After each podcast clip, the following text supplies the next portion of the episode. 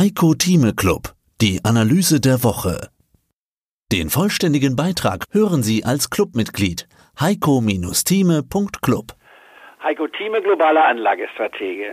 Es gibt Tage, da schaffen auch wichtige Meldungen nicht in die Tagesschau. Naja, vielleicht weil ein Redakteur sie übersehen hat oder weil vielleicht die ökonomische Tragweite nicht so gesehen wird. Gestern war so ein Tag.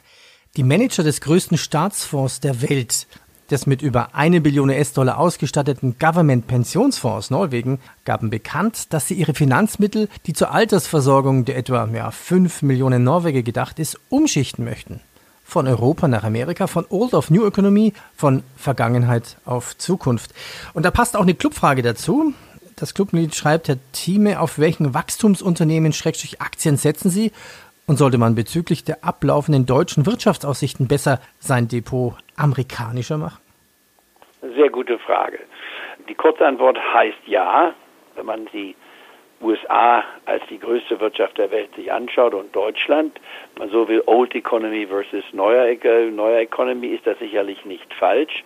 Nur muss man dabei berücksichtigen, dass wir eine Währungsfrage haben, wie ich schon vorhin andeutete. Der Dollar ist 20 Prozent überbewertet. Kann er noch weiter steigen? Ja, eins zu eins ist sogar möglich. Hatten wir ja auch schon mal bei der Einführung des Euros, nicht wahr? Wir hatten sogar schon mal 82 Cent dafür gesehen, nicht wahr? Also eine noch weitere Abwertung des Euros und eine Aufwertung des Dollars. Aber wir sind, dann sind wir auf die 1,60 gestiegen, wo die meisten dann sagten, wir gehen auf 1 zu 2 oder 1 zu 3, der Dollar ist nichts mehr wert. Also diese Schwankungen muss man einfach akzeptieren, wenn man so will, wenn man in Amerika investiert. Ich würde heute sagen, das amerikanische Anlagerisiko ist auf der Währungsseite bis zu 20 Prozent zu bewerten währungsmäßig. Das heißt, man kann also einen 20-prozentigen Anstieg im Index sehen. Wenn man Pech hat, ist es plus minus null, wenn man es wieder auf den Euro zurückbringt. Denn der deutsche oder deutschsprachige Anleger ist ja im Euro investiert, ob er jetzt in Österreich ansässig oder in Deutschland oder selbst in der Schweiz, wenn man so will. Der Schweizer Franken hat ja bis auf wenige Ausnahmen auch eine gewisse Angliederung an den Euro gefunden. Sodass man hier also sagen muss, Währungsrisiko ist das Erste. Das Zweite ist, was für den Dollarbereich spricht, ist die Innovation, die wir in Amerika haben. Der Unsicherheitsfaktor ist die politische Verunsicherung, sprich Donald Trump. Donald Trump ist auch in einer Situation, wenn er also die Dinge nicht richtig in die Hand bekommt und äh, weiter hartsinnig bleibt, was ich bezweifle, denn er will ja wiedergewählt werden, aber wenn er tatsächlich sich total irrt in seiner Handelsstrategie, die ich absolut falsch nenne, die äh, singuläre Verhandlung nicht wahr mit Staaten ist, das ist sehr unproduktiv, weil sie wenig Übersicht verschafft, wenig Klarheiten bringt, wie wir sehen zwischen Deutschland, USA und China, dass BMW zum Beispiel bestraft wird, obwohl es in Amerika produziert und zwar prächtig, mächtig produziert und dann noch nach China exportiert, also in beiden Seiten der amerikanischen Handelsbilanz gegenüber Deutschland und auch China hilft, wird es doppelt bestraft, ich war mit Sonderzöllen, wenn sie jetzt kommen sollten von chinesischer Seite. Und gleichzeitig droht Trump immer noch mit Sonderzöllen gegenüber der deutschen Seite. Also eine verwirrende Politik, die Unternehmen Unternehmen unheimlich vorsichtig machen lässt, nicht wahr? Und verunsichert, wenn man so will. Aber wenn man mal Trump beiseite schiebt, im schlimmsten Falle wäre er ja noch ein bisschen mehr als fünfeinhalb Jahre im Amt. Auch das kann man überleben. Dann kann man sagen, ist Amerika wieder auf einer normalen Basis zu betrachten, nicht wahr?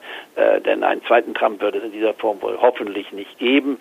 Dann kann man sagen, langfristig, ich rede jetzt von den nächsten 10 oder 20 Jahren, ist Amerika sicherlich ein mindestens so interessantes Gebiet wie Deutschland sein kann. Auf der anderen Seite, wer jetzt optimistischer denkt, sagt, Moment mal, Deutschland macht zwar äh, ältere, ältere Industrien haben, wie zum Beispiel den Autosektor, der Autos, äh, Autos werden auch noch in 20, 30 Jahren gefahren werden, nur sie werden vielleicht elektrisch sein oder sogar mit Wasserstoff nicht wahr betrieben werden. Der, dieser Sektor bleibt aus meiner Sicht interessant. Dann haben wir die Chemie, wie zum Beispiel BSF, der Weltführer in der Chemie. Ohne Chemie wird die Welt nicht laufen. Wir haben bescheidene Versuche, nicht wahr, in der Technologie, SAP, so aber so ein Beispiel, die Infineon, aber das sind immerhin doch mit marktführende Unternehmen im Vergleich zu den amerikanischen, zu einer Intel. Im Halbleiterbereich ist natürlich Infineon dementsprechend geringer, muss man sagen, und SAP im Vergleich, wenn man jetzt mal die amerikanischen Unternehmen nimmt, nicht wahr, die Microsoft alleine nimmt und die ähnlichen Unternehmen, die im Cloud-Bereich tätig sind, auch Amazon.com, können wir natürlich wenig vorweisen. Aber das heißt nicht, dass wir doch in den nächsten Jahren einiges entwickeln können. Und das heißt bei mir im Klartext, für das Portfolio richtig aufgebaut, sollte man bis zu 20 Prozent, und ich rede jetzt vom Exchange Traded Fonds, äh, in den USA haben, also einen Exchange Traded Fonds auf die gesamten Dow Jones Werte. Man kann auch den S&P 500 nehmen, aber der verhält sich ähnlich, obwohl er eben 500 Werte hat und nicht nur 30 Werte. Deswegen mache ich es beim Dow Jones, weil er griffiger ist und für mich der König der Indizes ist. Ihn gibt es seit 1896, den S&P 500 kennen wir erst seit 1928. Also hier spielt eine gewisse Tradition noch mit einer Rolle. Aber ich lege hier bis zu 20 Prozent an und den gleichen Betrag nehme ich für Deutschland in Kauf. Warum? Weil man seinen Wohnsitz in Deutschland hat. Das wäre für mich die richtige Gewichtung, um dann gleich weiterzuspringen, um das Portfolio komplett zu machen. Fünf Prozent in China, weil das die kommende Wirtschaft ist, die zweitgrößte und wird in den nächsten Jahren die größte Wirtschaft der Welt wahrscheinlich sein. Die Amerikaner überholen, weil man dort eben viermal so viele Menschen hat wie in, den, äh, wie in den USA und das wird sich dann doch zeigen. Der Standard der Chinesen wird sich auch erholen. Das dauert noch ein bisschen, aber man ist ja schon die zweitgrößte Wirtschaft, während man vor 30 Jahren nichts war, also ein kleiner Winzling war und dann noch dazu das veraltete Land Japan zu nehmen, was in meinem Portfolio auch mit einem Exchange Traded Fonds von bis zu 5% vertreten ist. Ursprünglich sagte ich mal 10, aber bisher ist man auch nicht zum Zug gekommen, weil mein Limit nicht erreicht wurde. Es wäre ab 20.000 beim Nikkei zu tätigen. Also das heißt im Klartext, eine Portfoliostruktur würde zur Hälfte so aussehen, dass man 50% in Deutschland hat im Index, äh, 5, äh, nicht 20% im Index hat, 20% in den USA, jeweils 5% in China und Japan, damit global durch die Exchange Fonds Strategie die Hälfte des Portfolios abbildet. Und die restliche Hälfte wären dann Sektoren und Einzelwerte, wobei Sektoren bis zu 5% haben können und Einzelwerte im Blue Chip Bereich, also im Dow Jones und im DAX Bereich jeweils bis zu 3% pro Position. Und dann Spezialwerte, also außerhalb des DAX befindliche Werte, außerhalb des Dow Jones jeweils bis zu 2% kann man dort investieren. Und dann hochspekulative Titel wären dann 1%.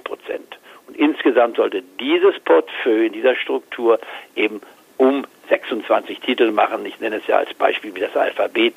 Das ist eine gute Diversifizierung. Und dann kommt natürlich noch die Frage hinzu, was macht man mit Bargeld? Denn Bargeld braucht ja der Anleger, um neu zu investieren zu können, sodass man nicht einmal 100 Prozent investiert ist, sondern durchaus dann noch 5 bis 10 Prozent Bargeld hat, was man jeweils zielbewusst anlegen kann, kurzfristiger, nicht wahr? Und in unsicheren Zeiten, beziehungsweise in einer Hosse, wie jetzt schon sehr lang gelaufen ist, ist es vielleicht auch nicht unratsam, sogar bis zu 25 Prozent Bargeld zu haben, damit man eben mal schneller etwas nachschießen kann, wenn ein Markt deutlich zurückkommt. Also eine sehr, sehr fließende Komponente, die man bei hierbei berücksichtigen muss. Das heißt, ein statisches Portfolio, was also automatisch geht, immer sagt, ich bin voll investiert, die Hälfte in Indexfonds, nicht wahr, den Rest in Einzelwerte oder Sektoren, würde dann diese Flexibilität des Nachkaufens eliminieren und dann würde man doch für mich nicht unwesentliche Prozentsätze im Markt nicht mit wahrnehmen können.